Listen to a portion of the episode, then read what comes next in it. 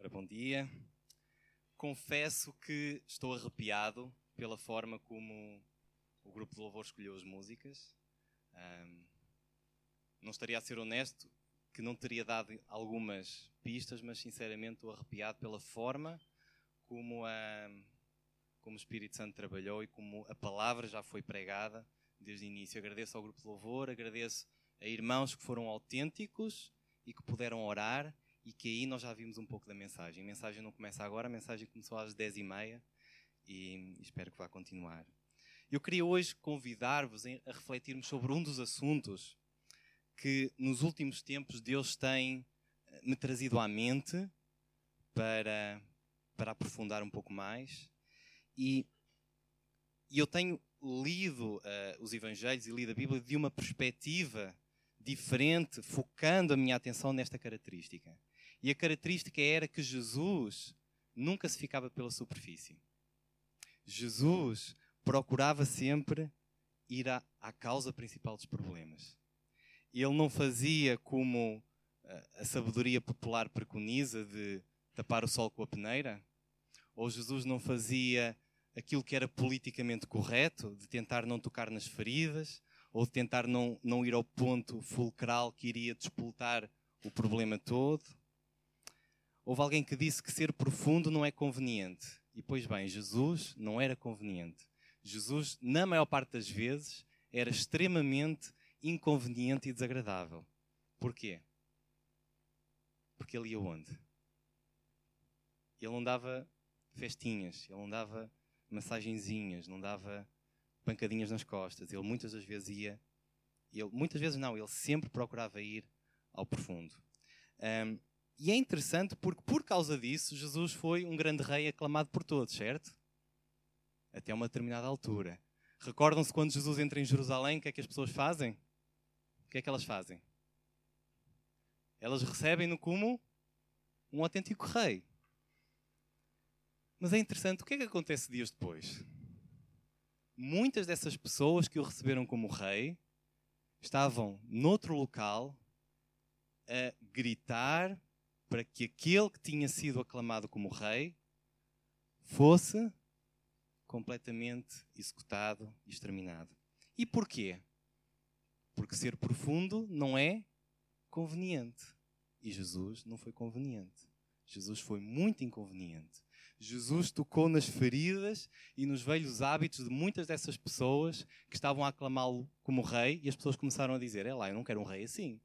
Eu não quero um rei que toque nas minhas feridas. E por outro lado, eram pessoas que tinham uma expectativa e sonhos em relação a esse rei que eles estavam a ver que não se ia concretizar. E ninguém quer um rei que não vai ao encontro dos nossos sonhos e das nossas expectativas. Todos nós queremos reis que governem para quê? Para nós sermos beneficiados.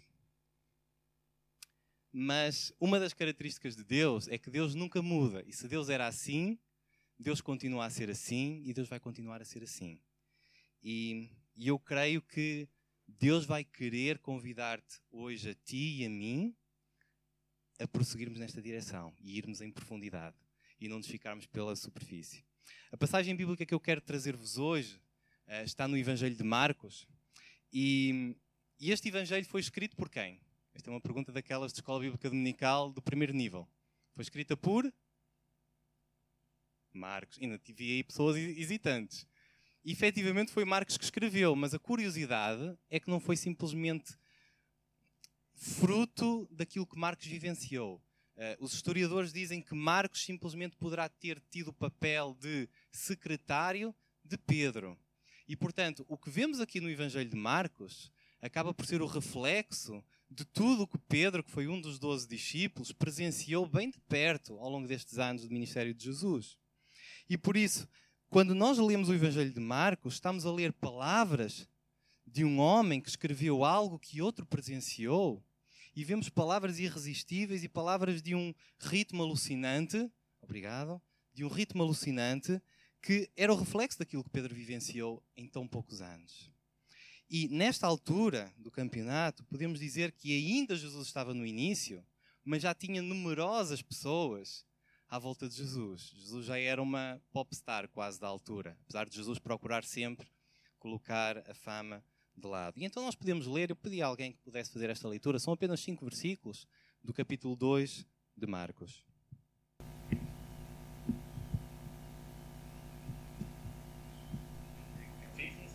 E alguns dias depois entrou outra vez em Cafarnaum e soube que estava em casa. E logo se juntaram tantos que lugares junto à porta cabiam e anunciavam-lhes a palavra. E vieram ter com ele, conduzindo, conduzindo, com, conduzindo um paralítico trazido de quatro. E não podendo aproximar-se dele, por causa da multidão, descobriram o telhado onde estava e, fazendo um buraco, baixaram o leito do que jazia o paralítico. E Jesus, vendo a fé deles, disse ao paralítico: Filho, perdoados estão os teus pecados. Obrigado. Primeiro, uma rápida contextualização histórica, porque muitas das vezes nós lemos a Bíblia e estamos no século XXI. Isto já foi escrito que há 100 anos atrás, há muito tempo atrás. E então convém percebermos onde é que era Cafarnaum, onde é que era. Eh, Basicamente, Cafarnaum localizava-se na costa ocidental do Mar da Galileia, portanto, foi um local provavelmente muito agradável, não é? Agora no verão sabe bem estar à beira da praia, desde que o tempo não esteja assim. Mas Jesus estava num local que não era coincidência. Não sei se sabem, mas havia uma coisa que chamavam profecias que tinham sido ahm, ah, partilhadas por muitos profetas anos antes e Jesus estava a cumprir uma profecia 700 anos antes de Isaías que disse que a terra que estava aflita não continuará a obscuridade. Deus nos primeiros tempos tornou desprezível a terra de Zebulão e a terra de Naftali, que eram tribos que eram fronteiras de Cafarnaum, mas nos últimos tempos tornará glorioso o caminho do mar, da Galileia, além do Jordão, a Galileia dos gentios. O povo que andava em trevas viu uma grande luz. Que luz foi esta? E aos que viviam na região da sombra da morte, resplandeceu-lhes a luz. Jesus está claramente a cumprir uma profecia, uma profecia de forma perfeita 700 anos antes. E porquê? Porque Cafarnaum não foi um sítio onde Jesus passou apenas e falou. Jesus fez muitos milagres. Jesus derrotou as hostes do maligno de forma impressionante. Foi um local em que claramente a passagem de Jesus deixou marcas. O relato sobre o relato que acabámos de ler há pouco, naqueles versículos de, de Marcos, aconteceu na casa de Simão Pedro. Consta-se que eh, Jesus, não sabemos porquê, decidiu estabelecer a sua residência temporária em Cafarnaum. Podemos ver que Jesus tinha bons gostos, não é? Gostava de locais agradáveis. Não sabemos se seria por causa disso ou por uma questão de conveniência, porque estava na casa de Simão Pedro. E o próprio Mateus denomina no seu Evangelho Cafarnaum como a cidade de Jesus. Portanto, vemos uma grande afinidade de Jesus para com Cafarnaum. E então o que é que acontece? Jesus está no início do seu ministério, as pessoas sabem que Jesus está lá e o que é que elas fazem? Vão todas a correr para lá. Afluindo de forma tão impressionante na casa de Simão Pedro que diz-nos ali que nem ainda nos lugares junto à porta cabiam. Ou seja, a casa estava apinhada de gente. Não havia já pessoas que pudessem entrar ou sair. Mesmo que as que estivessem lá dentro não tivessem gostado do que estavam a ouvir, não tinham hipótese. Tinham que ficar lá. Não podiam sair. Espero que não esteja aqui ninguém nessa situação. Um, e então o contexto da passagem é de que havia um homem paralítico como é que ele podia chegar lá dentro? É que mesmo que ele não fosse paralítico, ele não ia ter grande hipótese, porque as pessoas não iam deixar. E algumas. Esta passagem é um grande desafio, porque há tanta coisa que nós podíamos falar sobre ela, mas eu vou-me focar noutros aspectos. Os aspectos mais, se calhar, mais frequentes, de, que, que todos vocês já ouviram, é, um deles foi, foi, que temos que tirar é elogiar a persistência dos quatro amigos, ou seja, quem seriam estes amigos ou quem seria este paralítico que levou estes amigos a, a, a vencerem todas as barreiras para levarem este homem a Jesus. E um dos primeiros ensinos que nós tiramos é que muitas das vezes nós temos amigos nossos que sabemos claramente que precisam de Jesus, mas às vezes nós desistimos aos primeiros obstáculos e estes amigos não desistiram. Isso é uma primeira lição. A segunda é enaltecer a fé destes amigos em acreditarem que Jesus podia fazer um milagre na vida deste homem. Nós muitas vezes duvidamos que Jesus pode fazer milagres na vida das pessoas à nossa volta. Nós dizemos aquela pessoa não tem remédio. Mas eles acreditavam que Jesus podia fazer possível muitos impossíveis na vida daquele homem. E o terceiro aspecto que também se tira muitas das vezes esta passagem é que Jesus eu gosto desta característica de Jesus. Não é que eu seja assim, mas Jesus começou logo por provocar os religiosos da época. Começou logo por dizer que ele era claramente Deus. Por quem é que perdoa pecados? E ele, de forma indireta, disse: Olha, eu sou Deus. E eles começaram logo ali, assim, todos cheios de comissões e, e com apertos. e uh... Contudo, o nosso foco não vai estar nestas, nestas verdades que são, que são impressionantes, mas vai estar noutra, noutro ponto. Pai, nesta hora eu, eu oro por, um, por profundidade. Sei que não é conveniente quando vamos em profundidade, porque dói, porque, porque é desagradável, é desconfortável. Mas não estaríamos a ser honestos se não fôssemos na direção que tu queres que nós vamos. Te dou graças pelo, por tudo que por tudo o que aconteceu desde as dez e meia deste dia. E te dou graças porque tu já estás a trabalhar nas nossas vidas e nos nossos corações. E te dou graças porque tu nos amas tanto que tu não te queres ficar pela superfície. Tu queres ir ao fundo da nossa alma, expor os nossos defeitos, curar-nos e permitir desfrutarmos da realidade tremenda que é de estar face a face contigo. Que tu uses esta passagem, que tu uses este relato para escavar fundo na nossa vida. Amém. Todos conseguem imaginar-se como personagens desta história? Eu, eu, eu às vezes tenho uma ideia e vou partilhar. Eu às vezes acho que quando leio a Bíblia perco a noção do que está lá escrito, porque nós já temos a bênção de ter a Bíblia connosco há tantos anos que aquilo que é nosso, quase por, eh, por hábito, nós tendemos a desvalorizar. Estão a, a imaginar o que é que aconteceu neste momento, neste relato? Estão a imaginar o, o cenário? Estão a imaginar, claro que não é a mesma coisa, mas começarmos a ouvir um barulho aqui no teto, começarmos a ver um paralítico a descer, estarmos aqui todos abismados a ver o que é que Jesus iria fazer e ver depois aquele homem a andar? Nós às vezes perdemos um bocadinho a noção e achamos que aquilo foi num planeta ao lado, mas foi aqui no, na Terra, foi aqui no nosso planeta. Mas a primeira questão que eu colocaria ao, ao, ler estes versículos é o que é que motivou estes quatro homens, que poderiam ter muita coisa para fazer naquele dia, a serem tão determinados e pegarem naquele homem, naquele amigo, que pela descrição se pensa que fosse tetraplégico, ou seja, não mexia pernas, não mexia braços e não mexia tronco. A pegarem neste homem, a vencerem todos os obstáculos e irem até Jesus. O que é que motivou estes homens?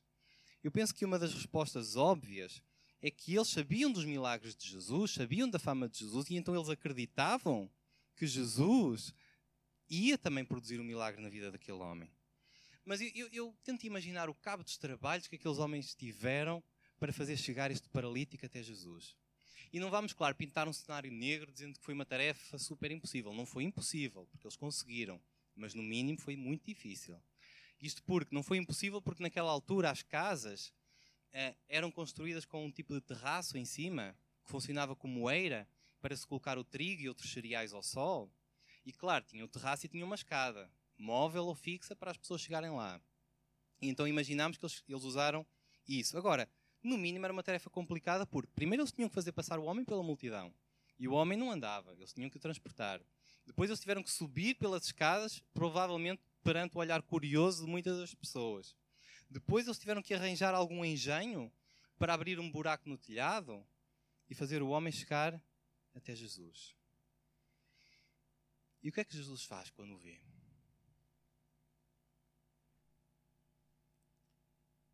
É interessante que Jesus poderia ter focado logo o sofrimento do Senhor um, e realizado logo um grande milagre, deixar o homem sair contente e feliz da vida, por ter alcançado o seu objetivo, da mesma forma que fez com cegos e leprosos. Ele fez isso?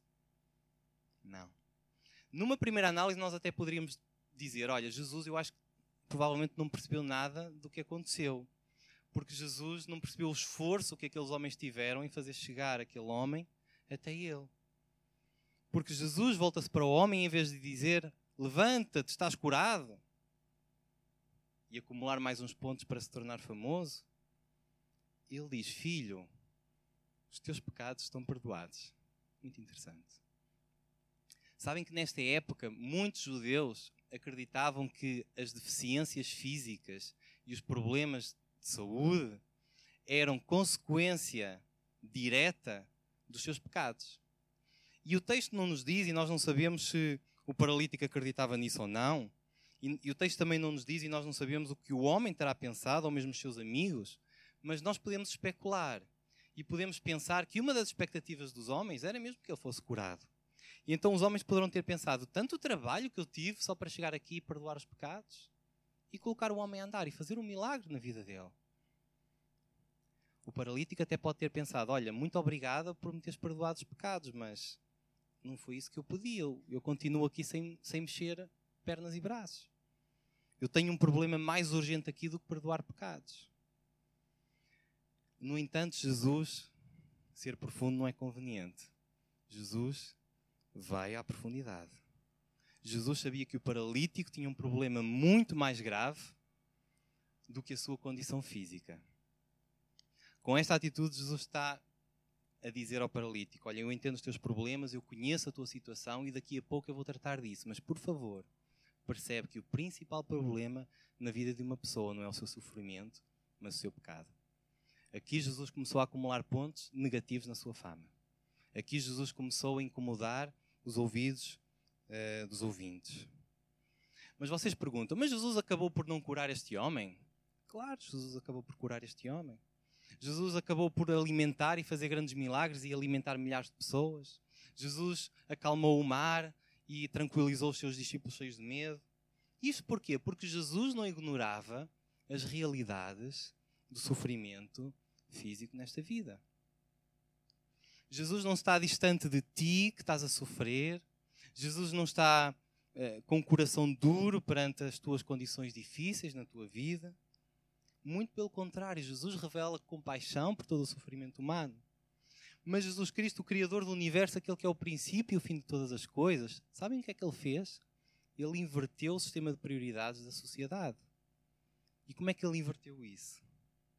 Ele não definiu como prioridade todos sermos saudáveis, todos sermos bem-sucedidos, todos termos uma ótima qualidade de vida. Essa não é a prioridade de Jesus. Mas a prioridade para Jesus e aquela que é a questão mais importante que Jesus vê em cada pessoa é se tu e eu estamos a ter um relacionamento com Ele. A questão que temos que colocar de forma sincera e autêntica é se eu estou a ter um relacionamento com Deus. Se eu já pedi que Deus fosse o centro da minha vida ou continuo a alinhar a minha vida por aquilo que eu acho ser melhor. Se eu, quando estiver um dia diante de Jesus, Ele vai me dizer que eu sou amigo dele ou Ele vai dizer que, eu não, que não me conhece de lado nenhum. É que esta questão de tu teres ou não teres um relacionamento com Deus agora vai determinar não só o teu presente, vai determinar não só a tua forma de lidar com os sofrimentos desta vida, mas vai ser determinante no futuro, quando tudo isso acabar, porque vai acabar todo o sofrimento. E convém não esquecer que Jesus, durante o seu ministério, falou muito mais sobre algo que incomoda os ouvidos de hoje em dia da sociedade, que é o inferno, do que falou do céu. E porquê é que ele fez isso? Porque a prioridade para Jesus é restaurar o teu relacionamento com Deus. Para que a eternidade seja completamente diferente. Eu, no meu trabalho semanal, como fisioterapeuta e osteopata, eu tento ajudar pessoas a, a restaurarem qualidade de vida. Então, deparo-me com muitas hum, pessoas com, com dificuldades. E, e uma das explicações que eu uso para para tentar explicar às vezes a nossa forma de trabalhar, que é um bocadinho diferenciada, é usando um exemplo da, da construção civil. Eu não sei daqui quem é que já teve problemas com umidade na parede. Okay, já estou a ver aí pessoal a pensar nos gastos que teve com as umidades. Uh, e então a, a, explicação é muito simples. Se nós temos uma umidade, eu sei que há aqui pessoal se calhar mais especialista em, em, em engenharia do que eu, e se nós temos uma umidade e chegarmos à parede e, e lixarmos a parede e pintarmos, nós resolvemos a umidade? Não. Provavelmente quando chover, o que é que vai acontecer? Vai voltar tudo ao mesmo.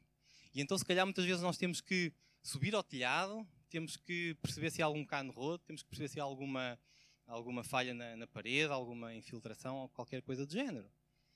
E da mesma forma, eu uso isto para explicar o meu trabalho. Eu, eu, quando tenho uma pessoa com uma dor numa determinada zona, eu tento explicar às pessoas que nem sempre a causa da dor está aí. Muitas vezes a causa da dor está noutra zona do corpo. E temos que fazer essa relação. E Jesus é interessante que Jesus tinha esta linha de raciocínio. Jesus não, não dava pancadinhas nas costas, Jesus não dava massagenzinhas, Jesus não dava uh, uh, pinturas na parede. Jesus convidava as pessoas a montar andaimes, a irem ao telhado, a perceberem qual a zona do telhado que estava danificada, a partirem parede, a perceberem se havia canos rotos. Jesus, isso não era conveniente, era mais fácil outra abordagem. Mas Deus quer fazer isso. E Deus hoje quer te convidar a seres confrontado com a verdadeira causa do teu problema na tua vida. Deus quer ir ao fundo da questão. Deus quer tra tratar aspectos que serão determinantes não só aqui, mas na eternidade. Deus quer tratar o teu orgulho. Deus quer tratar o teu egoísmo. Deus quer pegar, como diz a Bíblia, no teu coração de pedra e transformá-lo em coração de em coração de carne. Deus quer produzir mudanças em ti que serão determinantes quando tu estiveres diante de Deus. Nesta experiência que nós acabamos de ler, narrada por Pedro a, a Marcos, Jesus está a dizer claramente que o teu maior problema não são, não são as doenças. Claro que vais continuar a tratar das doenças, vais continuar a recorrer a profissionais que tratam doenças, mal era, não era? O teu maior problema não são as finanças. O teu maior problema não são os conflitos familiares. O teu maior problema não é o stress do trabalho ou a ausência de trabalho. O teu maior problema, que Jesus claramente aponta, é uma palavra que é pecado, que é uma das palavras que se calhar futuramente vão tentar tirar do dicionário. Isaías diz: Mas as vossas iniquidades fazem separação entre vós e o vosso Deus, e os vossos pecados encobrem o seu rosto de vós para que vos não ouça. Quando a Bíblia fala de pecado, o que é que a Bíblia diz? Pecado é só roubar? Pecado é só mentir, ou matar, ou adulterar, aquelas coisas graves? Não. Pecado é ignorar a Deus. Pecado é nós dizermos: Olha, eu sei exatamente como vou viver, eu sei que vou ter que tomar aquelas decisões e vou naquela direção. E tu dizes, mas eu não digo essas coisas, nem penso. Efetivamente isso pode acontecer. Mas muitas das vezes a forma como nós agimos demonstra que nós vivemos desta forma, ou seja, ignoramos por completamente a Deus. Há um livro muito interessante, eu não sei se aqui na biblioteca existe esse livro, que se chama Cristão Ateu. E este livro é, é, é provocante também, porque demonstra como é que é possível um cristão viver como se Deus não existisse. Não tem lógica, pois não. Um cristão, um cristão acredita em Deus, mas vive como se Deus não existisse. E então o livro mostra como é possível nós orarmos sem acreditarmos que Deus vai agir, como é que é possível nós uh, virmos à igreja, ou cantarmos, ou falarmos de Jesus, ou lermos a Bíblia em casa, mas acreditarmos que Deus não existe. É, é complicado. Mas, de certa forma, cristãos ateus são a razão ou a causa porque homens como Mahatma Gandhi disse que eu seria cristão sem dúvida se os cristãos o fossem 24 horas por dia.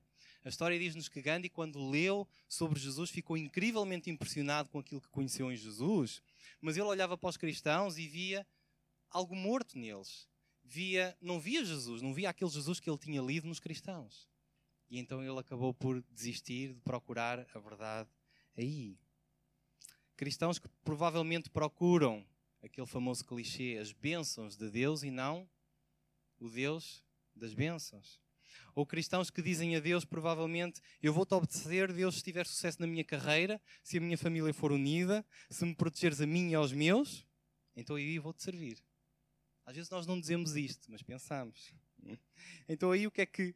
Qual vai ser o nosso verdadeiro objetivo e o nosso verdadeiro mestre? É tudo o que está por trás do se. A minha carreira, a minha família, e a minha saúde. Nós não estamos a usar Jesus como fim, nós estamos a usar Jesus como meio para atingir os nossos fins. Ou quando tu dizes, eu vou servir a Deus, tu dizes não, ou, ou, ou nós agimos às vezes sem pensar. Eu vou-te servir Deus com todas as minhas forças enquanto eu tirar algum proveito disso. Quando vir que já não estou a tirar proveito nenhum, descarto. Fazemos aquilo que há umas semanas o pastor Samuel falou, fazemos com Deus aquilo que o filho pródigo fez com o pai, que foi pedir a sua herança. E aí o filho estava a dizer claramente que preferia a riqueza do pai do que o pai. E nós fazemos tantas vezes isso com Deus. Nós, no curso de casais, Viveram Felizes para Sempre, nós contamos a história verídica de, de uma igreja. Quem já fez deve se lembrar.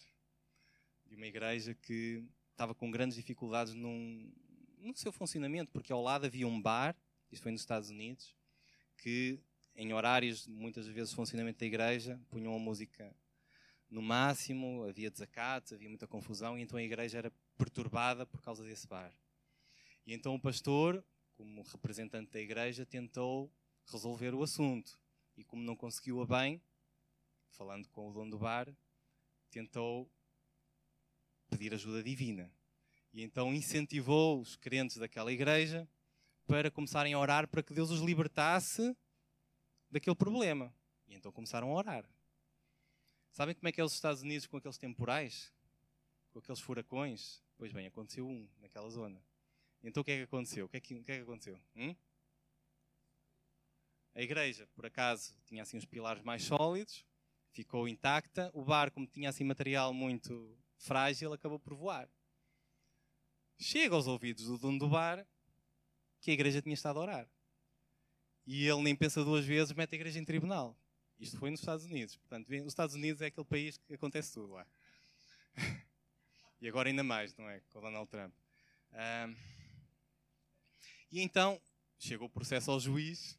Eu não sei o que é que o juiz terá pensado, mas no mínimo terá se rido, provavelmente. E, e obviamente teve que, o processo teve que ir pelos trâmites normais. E então, quando chega lá o dia do julgamento, o juiz dá a oportunidade ao dono do bar e o dono do bar diz claramente que o, o, bar tinha sido destruído porque a igreja tinha estado a orar e Deus tinha destruído o bar. E o juiz, ok, e o que é que o pastor tem a dizer? E o pastor disse, obviamente é verdade, não, eu incentivei os membros da igreja a orarem, mas para ser sincero, nós nunca pensámos que Deus iria fazer alguma coisa. E então levanta-se o juiz incrédulo e diz: Eu não acredito no que estou a ouvir. Eu estou a ouvir o dono de um bar a dizer que acredita claramente no poder da oração e um pastor que diz que, não acredita no poder da oração. E embora esta história nos dê para rir, quantas vezes nós somos o pastor nesta história? Quantas vezes nós oramos não acreditando que Deus vai agir? É impressionante. Seremos eu e tu um cristão ateu? Pois bem, Jesus leva o homem paralítico a confrontar-se com o seu principal problema e faz o homem, convida o homem a mergulhar em profundidade e não ficar-se pela superfície. E Deus quer hoje, eu queria deixar isto claro, convidar-te a mergulhar, a não ficares na superfície dos teus problemas. Quem é que daqui tem problemas? Quem não tiver problemas, eu quero conhecer essa pessoa. Toda a gente. Ok. Há pessoas que estão aí com um problema no braço. Podem se tratar também. E Deus quer, Deus quer convidar-te hoje a mergulhar em profundidade. E voltando ao homem paralítico, o que é que acham que o homem paralítico desejaria? Como é que acham que foi a vida deste homem paralítico? Nós não sabemos se ele tinha tido um acidente e era paralítico há, há muito ou pouco tempo, mas imaginemos que ele já era paralítico desde a sua juventude. Como é que foi a juventude deste homem? A ver os seus amigos brincarem, a ver a sua juventude a voar, a vê-los a casarem-se, e ele ali encostado a um canto, não tinha voto na matéria, não podia tomar a iniciativa de ir aos sítios onde ele queria, transportado por outras pessoas. Provavelmente em cada partícula do seu ser ele desejaria intensamente andar. Provavelmente ele diria no seu coração: se eu pudesse voltar a andar, teria finalmente um motivo para viver. Nunca mais seria infeliz, nunca mais resmungaria, nunca mais murmuraria, porque tinha tudo o que eu precisava para viver. E Jesus o que nos está a dizer com esta passagem ao paralítico é: Tu estás enganado, meu filho.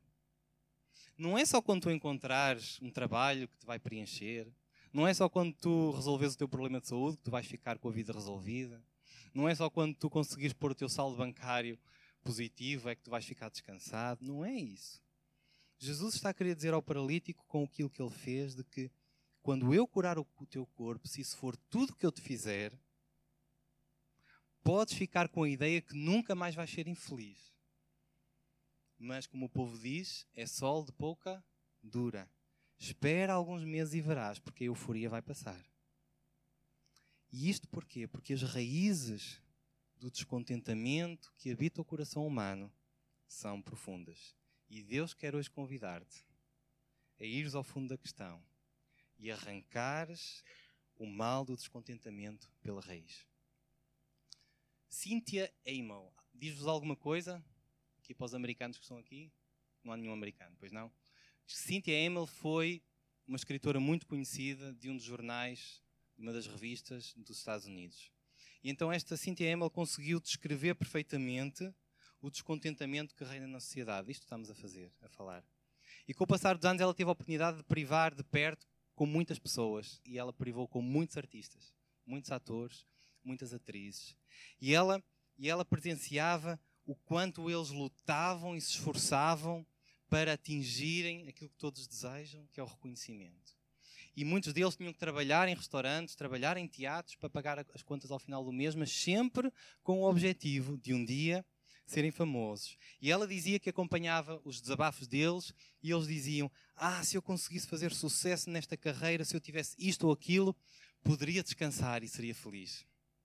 E ela dizia que eles, eram pessoas como quaisquer outras, estressadas, batalhadoras, persistentes, obstimadas. No entanto, quando algumas dessas pessoas atingiam a fama que tanto sonhavam, tornaram-se insuportáveis. Passaram a ser instáveis, iradas e cheias de manias. Não só arrogantes, como era de esperar, mas eram bem piores que isso. Elas agora, segundo a jornalista, sentiam-se mais infelizes do que antes. E ela termina dizendo: Acho que quando Deus quer fazer uma brincadeira de mau gosto connosco, Ele realiza o sonho que mais desejamos na vida. Isto não está na Bíblia, ok? Isto foi o que a Escritura disse. Mas tiramos alguns ensinos para nós. Porque a Bíblia, de certa forma, fala sobre isto. Mas tranquiliza-nos saber que Deus não quer fazer brincadeiras de mau gosto connosco, porque Deus ama-nos. Ele quer fazer o melhor como um pai faz por um filho.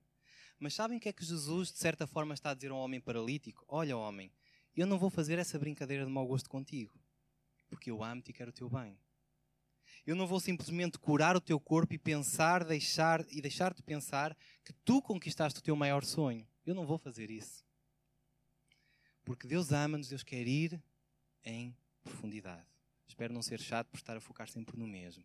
Mas se há algo que possam sair desta mensagem, é com esta noção: Deus quer ir em profundidade. E ser profundo não é conveniente, é muito inconveniente. Ele quer ir à tua essência, àquilo que são os teus alicerces, àquilo no qual tu te alicerças para construir a tua identidade. E sabem que uma das características mais chatas do pecado é que o pecado nos faz alicerçarmos em coisas, em muita coisa, menos em quem? Em Deus.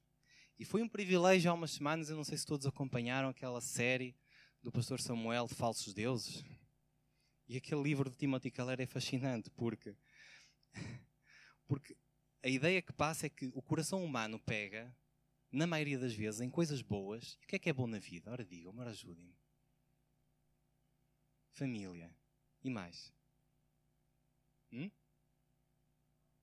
Futebol, comida, amigos, descanso, férias, segurança, dinheiro para fazer essas coisas reconhecimento por parte de pessoas, elogios.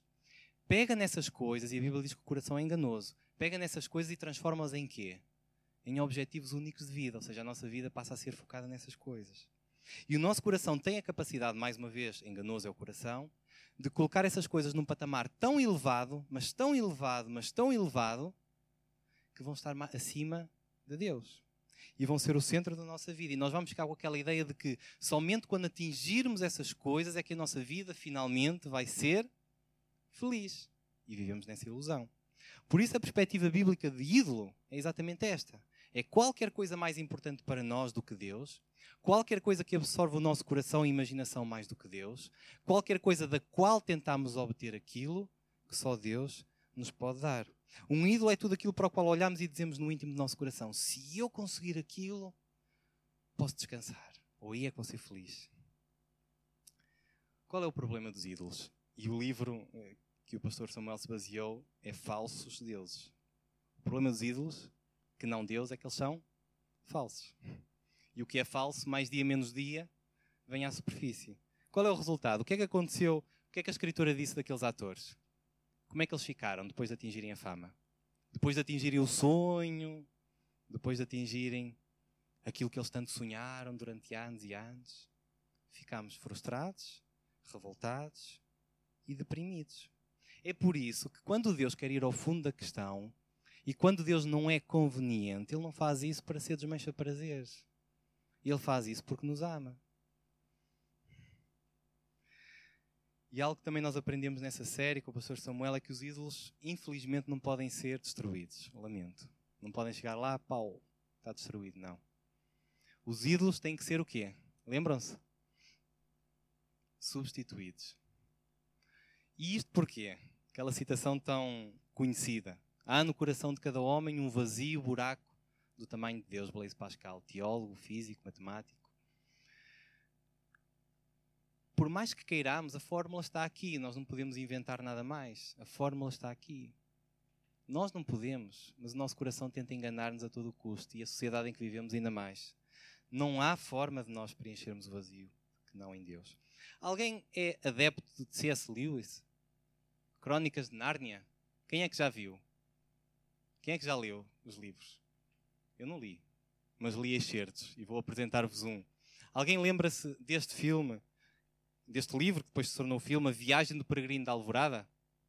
Ok? Qual era a vossa personagem favorita? Quem? A Lucy? Ok. Eu não sei quem era a Lucy. Eu não li, eu não li o livro. Eu. Ai, pequenina, ok. Lembram-se de um, de um jovem chamado Eustáquio? Eustáquio é um nome meio anatómico, mas é, é, era, o autor escolheu isso, escolheu isso para, para, o, para o jovem. E de facto, com este espero que ninguém se chame Eustáquio aqui, ok? Não há ninguém, não. Com este nome, de facto, não era um jovem em condições, porque este jovem era irritante, era maldoso, era egoísta, ele odiava os outros, mas os outros respondiam na mesma moeda, odiavam ele também. E então, de repente, no, na história, como por magia, eles, eles encontram-se no navio, que é o peregrino da Alvorada, numa grande viagem. E, de certa forma, chegam a um ponto em que eles param numa ilha e começam a percorrer a ilha. Então este Eustáquio sai-lhe o euro milhões, porque encontra uma gruta e o que é que estava na gruta lá? Um tesouro enorme. E então o que é que o Eustáquio começa a fazer? A saltar, cheio, todo contente, a dizer: É agora, é agora que eu vou vingar-me de todas aquelas maldades que me fizeram. E então, enquanto ele estava com aqueles gananciosos pensamentos, o que é que ia fazer ao dinheiro, ele acaba por adormecer. E adormece em cima daquilo que ele não sabia, mas era um dragão. E então, quando ele acorda, ele acorda transformado num dragão. Um dragão horrível, um dragão tenebroso. Um dragão que deitava chama e fumo. Não sei se seria do Porto, mas era muito mau. E então o que é que ele pensa? Olha, eu assim não vou poder voltar ao navio, eu vou ficar refém nesta ilha a minha vida toda. E certo dia, Aslan, que é o leão, que de certa forma personifica quem? Jesus, nesta história, aparece, leva Eustáquio até uma piscina de águas claras e diz ao Eustáquio para se despir e saltar na água. E ele despira. Ele começa a pensar, mas depois lá percebe que aquilo que o leão está-lhe a dizer é tirar aquela pele de dragão. E então o que é que o Eustáquio faz? Lembram-se? Começa a tentar arrancar a pele e fica admirado porque quando começa a arrancar a pele, vê que a pele está a sair. Então, todo entusiasmado, começa a tirar a pele toda, toda, toda, toda e deita fora. Mas quando olha, ainda tem mais pele de dragão. E ele continua outra vez a tirar, a tirar, a tirar, a tirar, a tirar. Conseguiu libertar-se mais uma camada e por baixo o que é que tem? Mais pele de leão, mais pele de dragão. Continua, continua, continua, continua. Mas ele fica desanimado e frustrado porque sempre que tira a pele, por baixo, continua a estar mais pele. E então no final o leão diz-lhe: Tu vais ter de me deixar ir mais a fundo. E Deus está-te a dizer hoje: Tu vais ter de deixar ir mais a fundo. E como Eustáquio, e vemos o que, é que Eustáquio conta mais tarde, depois desta experiência, é este menino.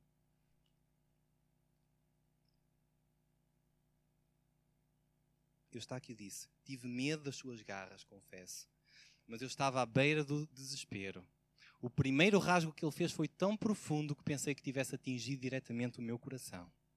Quando ele começou a arrancar aquela pele, doeu mais do que qualquer outra coisa que senti Bem, ele arrancou por completo aquela pele animalesca, como eu pensava ter feito, ou mesmo naquelas três vezes, com a diferença de que antes não havia doído. E lá estava a pele sobre a relva, só que esta, em relação às outras peles, parecia bem mais grossa, escura e rugosa.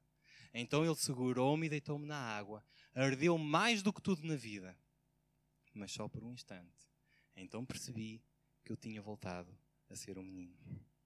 Para muitos de nós é difícil ler esta passagem sem nos comovermos, porque aquela descrição, ainda que simbólica e em forma de história, aconteceu comigo e contigo.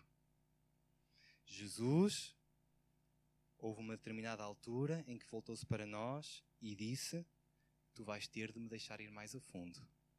E quando Jesus foi, foi ao nosso fundo, ele produziu uma diferença em nós. Pôs-nos a viver aquilo para o qual nós tínhamos sido criados. Tirou todo o manto de pecado e de culpa que nos impedia de viver como Deus queria que vivêssemos.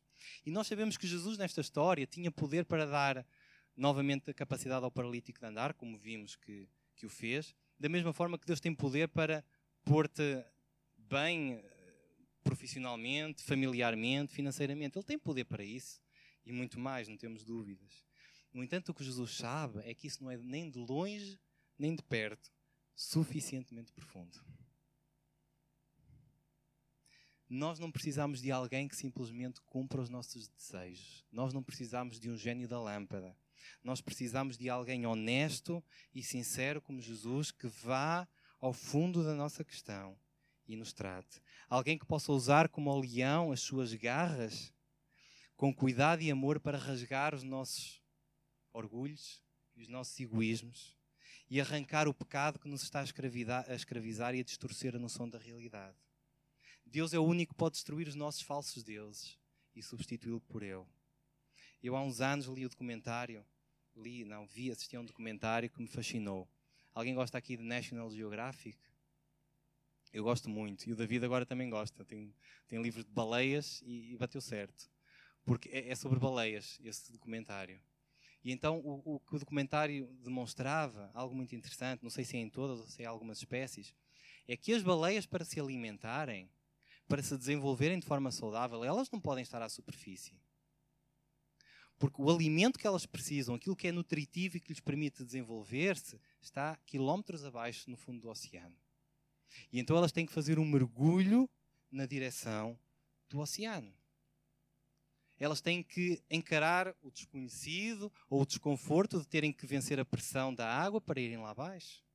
Porque se elas ficarem à superfície, elas vão acabar por estagnar e mirrar e, e não se desenvolver. E, infelizmente, há muitas pessoas que até já são cristãos, ateus ou não ateus, mas que não ousam mergulhar em profundidade e que querem ficar sempre à tona da água. E o quanto perdem o quanto perdem por não mergulhar. E o desafio para terminarmos, e não querer ser muito chato, é que Deus quer que tu vás onde? Deus quer que tu mergulhes para onde? Em profundidade. Não fiques à superfície. Pode doer, pode ser desconfortável, porque ser profundo não é conveniente, mas pode custar mais do que nunca, mas nunca te vais arrepender. Lança-te nos braços de Deus, nunca te vais arrepender dá um passo na direção de Deus, ainda que isso implique perderes fama junto dos teus, ainda que isso implique e te coloque o teu trabalho em maus lençóis, ainda que isso implique perderes alguns amigos que não eram amigos, ainda que implique perderes algumas ligações familiares, dá um passo na direção de Deus, porque nunca te vais arrepender, porque vais viver o melhor que a vida tem para te oferecer, porque Jesus é a vida. Aquilo que tanta gente procura está numa única pessoa. E sabem quando é que vocês vão se arrepender? É que quando derem esse passo, vocês vão se arrepender de não o terem dado mais cedo. Esse é o único arrependimento que vão ter. Por isso, o desafio de Deus hoje é que tu dês esse passo hoje. Envolve-te com pessoas que querem ir mais fundo. Mergulhar sozinho é difícil, mas mergulhar junto é mais fácil. E eu, gosto, eu gostava um dia de fazer mergulho, mas eu sozinho não tenho coragem. Eu tenho que ir com alguém que perceba e que, e que já tenha experiência. Juntos somos mais fortes, é o tema deste ano. Envolve-te com pessoas que querem ir na mesma direção. A igreja tem várias ferramentas fantásticas para ires em profundidade, curso Graça, curso de Liberdade em Cristo, GPS, curso para casais, pequeno grupo, jovens, adolescentes, muita coisa. Deus convida-te a ir à raiz de tudo. A Bíblia diz que nem olhos viram, nem ouvidos ouviram, nem jamais penetrou em coração humano o que Deus tem preparado para aqueles que o amam. Isto porque a Bíblia diz que o caminho de Deus é perfeito. E isto porque Jesus disse que veio para te dar vida e vida em abundância. Mas se estiveres em profundidade, na superfície, não tens isso. E isto também porquê? Porque Jesus, convida-nos a não nos conformarmos com o quê? Com, com este sistema à nossa volta, mas a transformarmos-nos pela renovação daqui. Deus convida-te a mudares hoje o chip na tua mente para experimentares o quê? A boa, perfeita e agradável vontade de Deus. A escolha hoje é tua. Se estás pronto para mergulhar. E eu vou ser sincero, eu já escolhi mergulhar, mas ainda quero muito mais. Eu quero ir muito mais em profundidade. E hoje Deus está-te a convidar a fazeres isso. Que Deus possa abençoar-nos.